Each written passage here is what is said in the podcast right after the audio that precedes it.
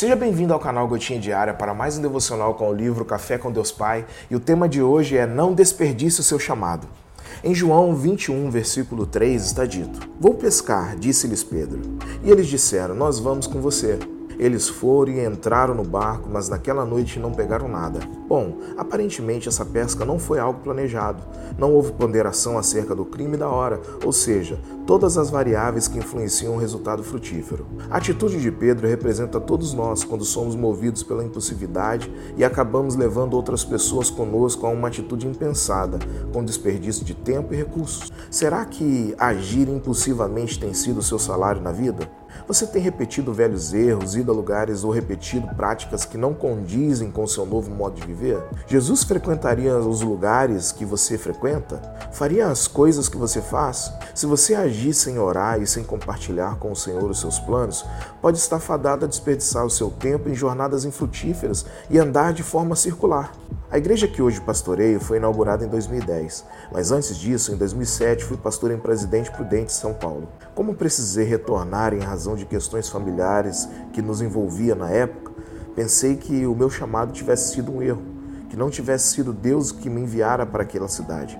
Depois, entendi que era plano de Deus. Às vezes não entendemos o que o Senhor quer tratar conosco em cada fase por isso, se a sua vida passar por algum retrocesso, procure entender o todo, amplie a visão quanto aos propósitos de Deus para você. Esteja atento à voz de Deus e consagre os seus planos a Ele, confiando na vontade soberana do Pai. Creia, Deus cuida de você. A frase do dia é: Não deixe de sonhar. Um sonho dado por Deus é poderoso e imparável. Hashtag frutífero. Bom, o devocional de hoje tem como propósito nos colocar de volta à vida que Deus tem para nós. Muitas vezes as coisas ficam tão difíceis que decidir por abandonar o chamado que Deus tem para nós parece o mais lógico. Os discípulos tinham passado por uma perda de esperança, na verdade, uma perda total. O Mestre, Jesus, Deus que estava ali com eles, tinha morrido. Jesus ressuscita, mas a ressurreição ainda não tinha causado o efeito total na vida deles. Eles ainda estavam em choque. Quando passamos por perdas, assim como os discípulos, somos tentados a abandonar o chamado que Deus tem para nós. Ontem mesmo eu estava falando com um amigo em relação a isso, que as lutas e desafios muitas vezes nos fazem buscar uma zona de conforto onde estamos bem, nos sentimos em casa, onde as coisas não fogem do nosso controle. Mas o texto de hoje nos diz claramente que essa zona de conforto não produz vida na nossa vida, não produz fruto na nossa vida. Os discípulos tentaram a noite toda e não conseguiram nada. Quem já ouviu a voz de Jesus não consegue mais viver uma vida comum. Nada o satisfaz. O devocional de hoje é um grito suave do Espírito Santo que nos diz: não volte atrás, siga em frente mesmo diante das dificuldades e dos desesperos que a vida pode te proporcionar.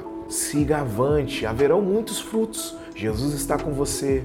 Ouça a sua voz direcionando você para a sua vontade que é boa, perfeita e agradável. Se você desistiu do seu chamado por algum motivo, seja motivado por Deus hoje a voltar. Se você está pensando em desistir do chamado por causa das adversidades e das lutas, ouça a voz de Deus que te diz: não desista, estou contigo. Não desperdice o chamado que Deus tem na sua vida. Só vivendo esse chamado você vai encontrar satisfação e alegria. Tenha um dia abençoado, meu irmão e minha irmã.